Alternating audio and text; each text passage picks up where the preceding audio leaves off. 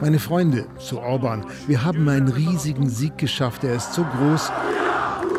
Und dann wird er von Ungarn, Ungarn rufen unterbrochen. Wir haben einen so großen Sieg geschafft, dass man ihn sogar vom Mond aus sehen kann. News Junkies. Was du heute wissen musst. Ein Info-Radio-Podcast.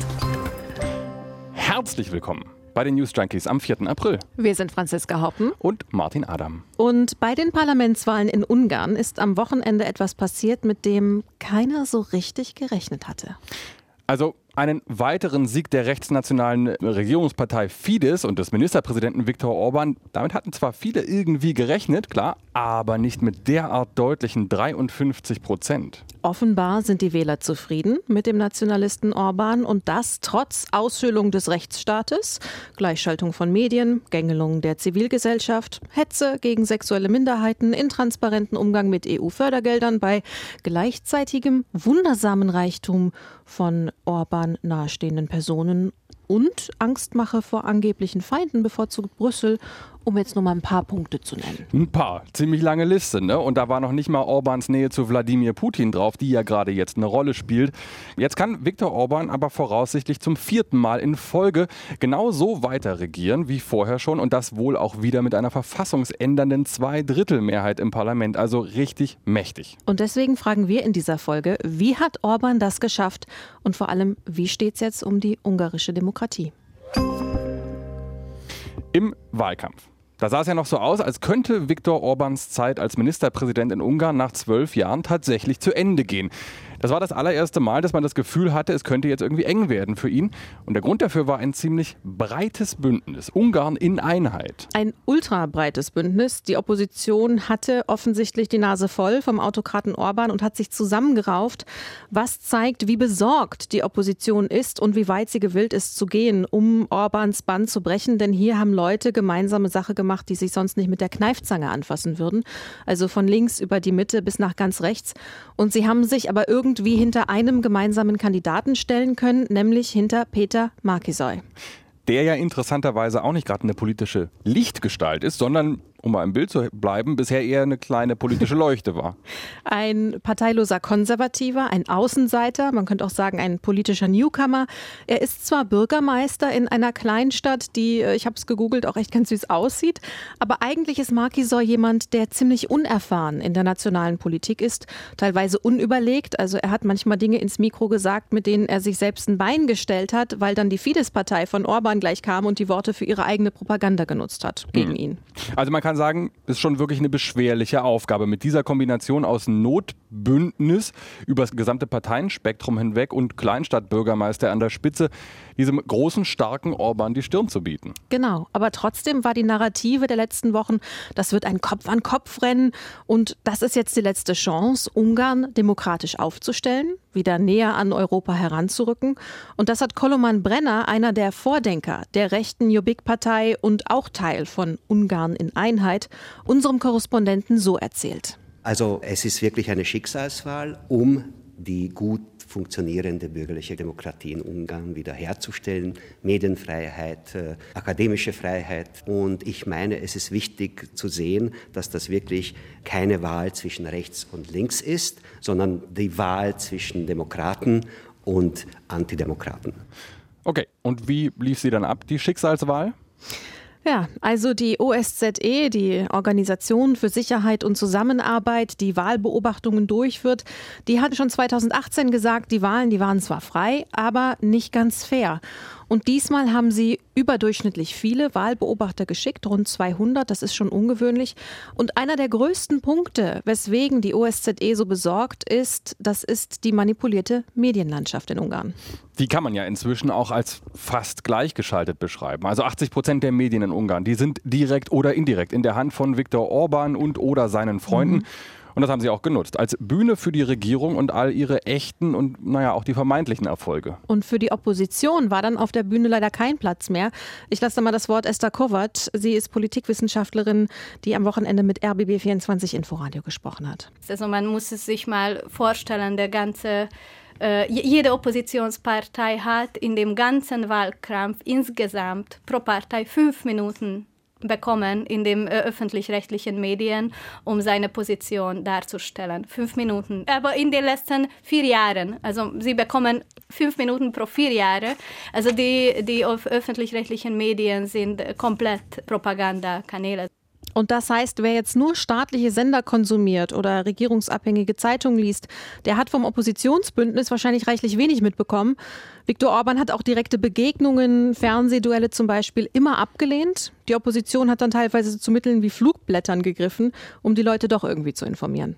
Und gleichzeitig konnte sich Viktor Orban während des Angriffskriegs auf die Ukraine in ein noch besseres Licht rücken, als kümmernder Landesvater sozusagen.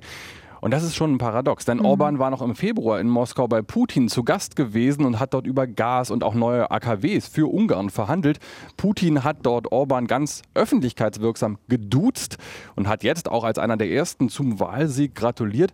Und trotzdem hat es Orban irgendwie geschafft, das vergessen zu machen. Stattdessen war seine zentrale Wahlkampfbotschaft, ich bewahre den Frieden und halte Ungarn aus dem Krieg heraus. Er war gegen direkte Waffenlieferungen, während er Markisoy, den Oppositionskandidaten, als Kriegstreiber dargestellt hat. Hier mal ein Beispiel, so klang das bei einem Wahlkampfbesuch an der Grenze zur Ukraine. Wir zeigen hier unser schöneres und besseres Gesicht. Mir ist gemeldet worden, die Bürgermeister, die Einheimischen, alle helfen und sind gastfreundlich.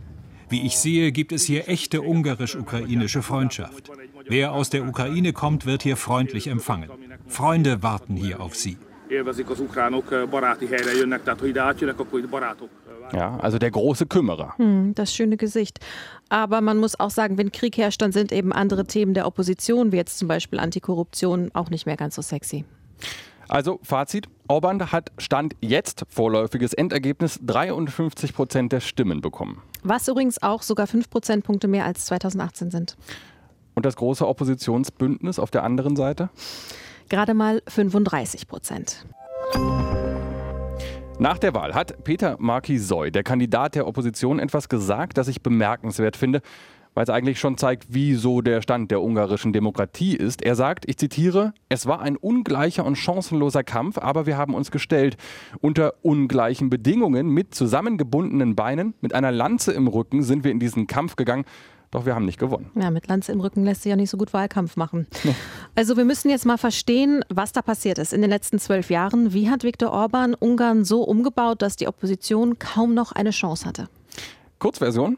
Orban hat große Teile der Justiz, der Medien, des Bildungswesens, der Lokalpolitik und vor allem die Verteilung von europäischen Geldern de facto zentralisiert. Sein Wille geschehe. Und was die anderen dann sagen, das spielt einfach kaum noch eine Rolle. Und jetzt die Langversion. Ja, für die habe ich unseren Kollegen Stefan Oschwart angerufen. Stefan kennt sich in Ungarn super aus. Er hat als Korrespondent bis 2017 das ganze Land intensiv beobachtet und berichtet auch jetzt immer wieder von dort. Und Stefan sagt, Orban ist vor allem sehr schnell nach seiner Wahl 2010 an die Grundpfeiler des Staates gegangen.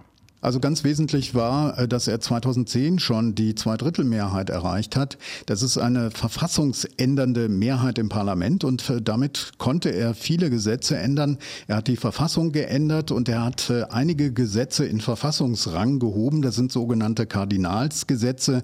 Und er hat selber mal gesagt, selbst wenn er abgewählt werden würde, möchte er die hm. Hände der nächsten Regierungen binden.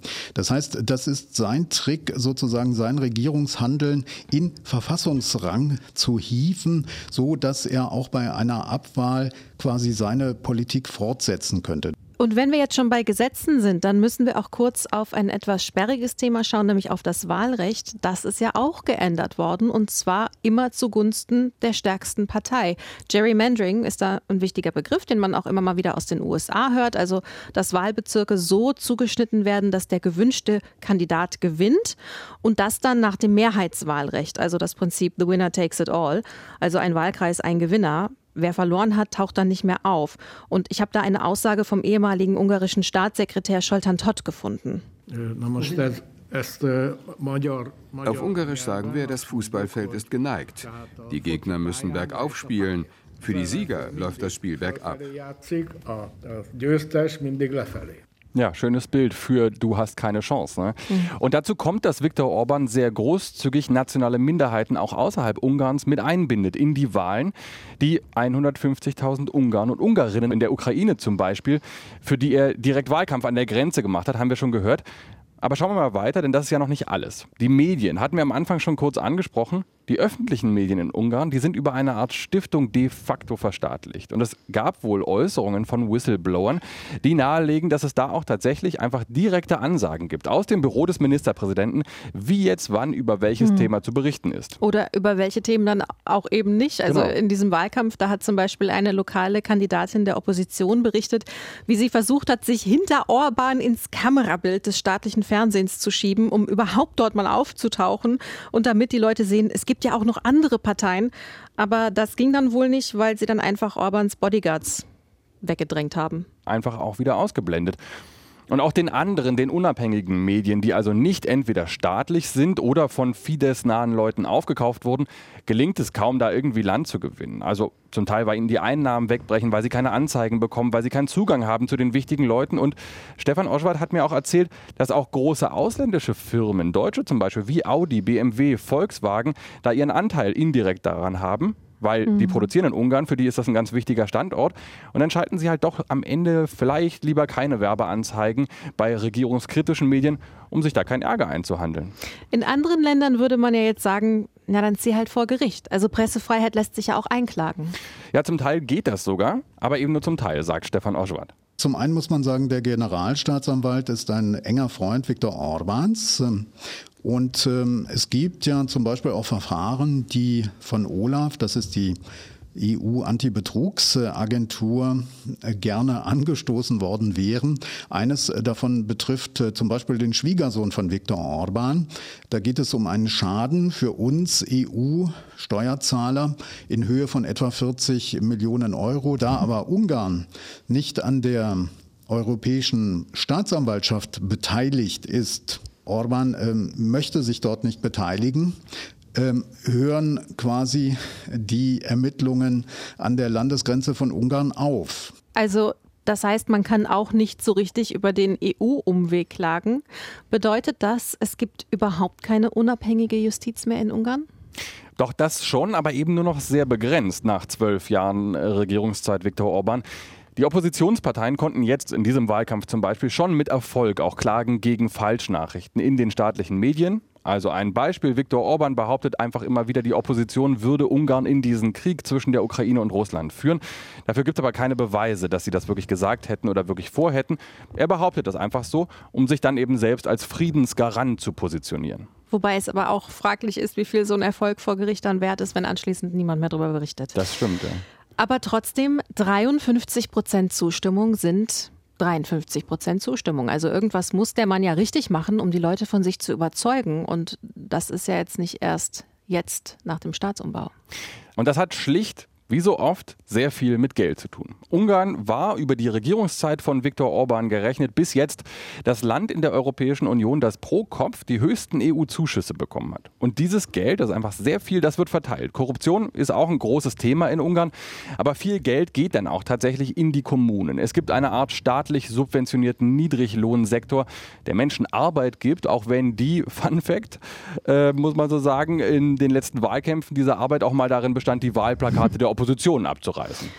Aber ein Teil davon geht auch in Sozialprogramme. Das konnte man ja hier in den Zeitungen lesen. Also Steuersenkungen, Zuschüsse zu Mietnebenkosten und so weiter. Könnte man jetzt als Wahlgeschenke beschreiben. Aber am Ende steht doch, dass der Lebensstandard der Menschen damit gestiegen ist. Genau, auch wenn das eben alles Geldflüsse sind, die so gesteuert werden, dass sie bei der Wahl am Ende der Fidesz zugutekommen. Mhm. Es gibt aber noch einen ganz anderen Aspekt, der hat mit Geld nicht so viel zu tun, der Viktor Orban sehr in die Karten spielt oder den er sich sehr schlau auch zunutze macht und das ist die Würde, eine Art, eine Art patriotischer Stolz, sagt Stefan mhm. Orschwart, unser Kollege und früherer Korrespondent für Ungarn.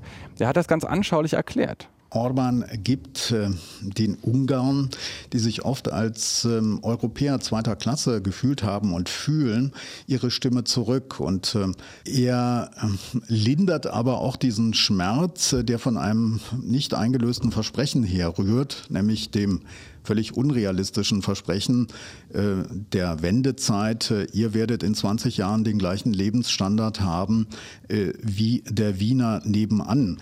Dieses Thema Stolz, wir möchten mitreden, das ist ein Punkt, wo er recht hat, wo eben sehr lange auch der Westen Fehler gemacht hat und quasi von oben herabgeschaut hat. Das erklärt vielleicht auch diesen, sagen wir mal, wütenden Impetus, den Orban ja auch oft an den Tag legt. Ja, Würde. Das ist einfach mhm. ein krasser politischer Hebel, den wir ja auch in ganz anderen Ländern sehen. In Polen zum Beispiel, auch da spricht die Regierung von einer Politik der Würde und von diesem aus dem Staub aufstehen, wir sind wieder da. Und dazu passt dann auch, dass ja schon 2012, also noch am Anfang von Orbans Regierungszeit in Budapest, die größte Demonstration der ungarischen Nachwendegeschichte stattfand. Also bis zu 400.000 Leute sollen das damals gewesen sein auf den Straßen und zwar gegen westliche Einmischung und Kritik und damit für Orban. Und jetzt die große Frage. Was bedeutet dieses Wahlergebnis jetzt für das Land, für die Zukunft Ungarns im Inneren, aber eben auch außenpolitisch? Also innenpolitisch wird Orban seine Macht sicherlich weiter ausbauen und wird Ungarn auch auf Kurs bleiben. Heißt, der Rechtsstaat könnte weiter demontiert werden. Zumindest sind das die Sorgen der Kritiker. Als Vorbild hat Orban mal China, Russland oder die Türkei genannt und oder. Und das heißt, die Opposition und die Zivilgesellschaft haben immer weniger Möglichkeit, sich zu artikulieren. Ja, und auch die Beziehung zur Europäischen Union, man ahnt es schon, wenn man einen Blick in die letzten Jahre wirft die wird wahrscheinlich nicht besser. Die streiten ja seit Jahren auch und gerade über die ausgehebelte Justiz in Ungarn. Genau. Kurz vor Mitternacht, als dann nämlich mehr als zwei Drittel der Stimmen ausgezählt waren und es schon klar war, das geht jetzt in Orbans Richtung, da kam er raus und sagte das hier. Meine Freunde, zu Orban, wir haben einen riesigen Sieg geschafft. Er ist so groß. Und dann wird er von Ungarn, Ungarn rufen unterbrochen. Wir haben einen so großen Sieg geschafft, dass man ihn sogar vom Mond aus sehen kann. Auf jeden Fall aber aus Brüssel.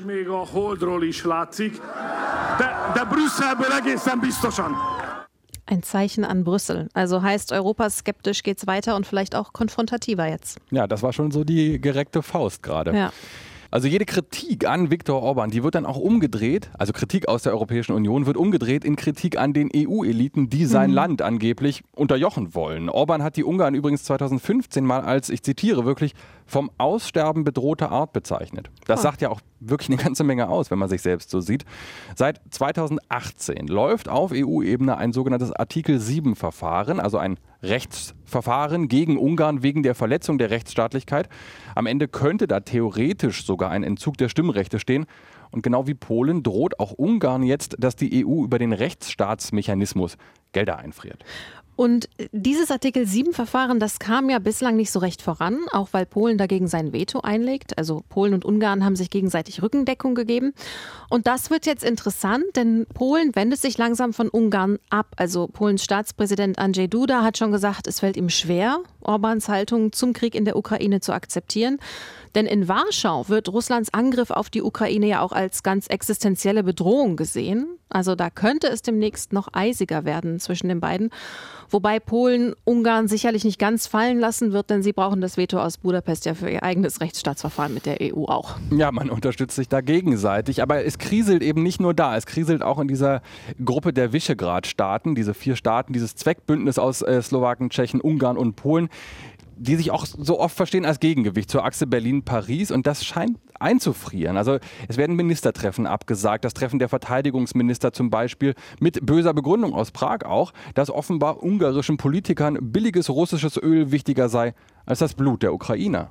Die finden nämlich auch Orbans Partnerschaft mit Putin schlicht inakzeptabel. Also einerseits isoliert sich Ungarn immer weiter, andererseits ist das Land auch absehbar weiter fester Bestandteil der EU und der NATO natürlich und kann da dann einfach blockieren. Okay, das war jetzt ein ziemlicher Parforce-Ritt durch die ungarische Politik. Und das müssen wir schon ganz ehrlich dazu sagen, es ist kein vollständiger. Also zwölf Jahre Regierung von Viktor Orban. Damit hat Stefan Orschwart ganze Bücher gefüllt.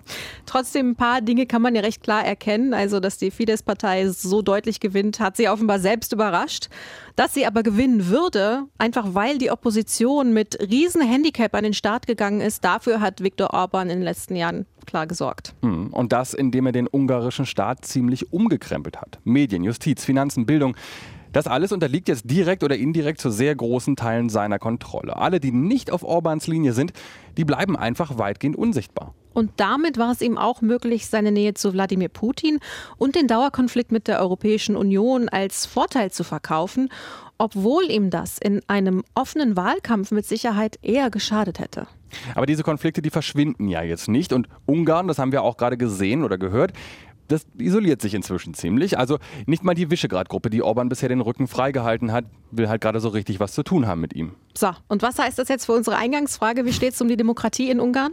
Naja, ich befürchte, die Antwort lautet schlecht. Denn man muss ja schon festhalten, selbst wenn dieses wilde Oppositionsbündnis gewonnen hätte gestern, dann ja nur mit einem einzigen gemeinsamen Programmpunkt, nämlich Orban abwählen, mhm. egal was es kostet. Als demokratische Entscheidung ist das aber ziemlich mau, denn um die eigentlichen Inhalte dieser sechs ganz verschiedenen Parteien wäre es ja überhaupt nicht gegangen. Also es wäre höchst fraglich gewesen, wie lange die zusammen durchhalten, zumal, wir haben es vorhin gehört, Viktor Orban sich im Grunde über Personalien und die geänderte Verfassung so tief in die ungarische Politik eingeschrieben hat, dass auch seine Nachfolger kaum Handlungsspielraum hätten oder irgendwann haben werden. Ja. Ihr habt übrigens allerhand Handlungsspielraum. Zum Beispiel könnt ihr uns schreiben mit Kritik oder Anmerkungen zu dieser Folge sehr gern an newsjunkies.inforadio.de. Und ihr könnt uns auch gern weiterempfehlen. Das war's für heute von uns, von den News Junkies. Bis morgen. Tschüss. Tschüss. News Junkies. Was du heute wissen musst. Ein Podcast von Inforadio. Wir lieben das Warum.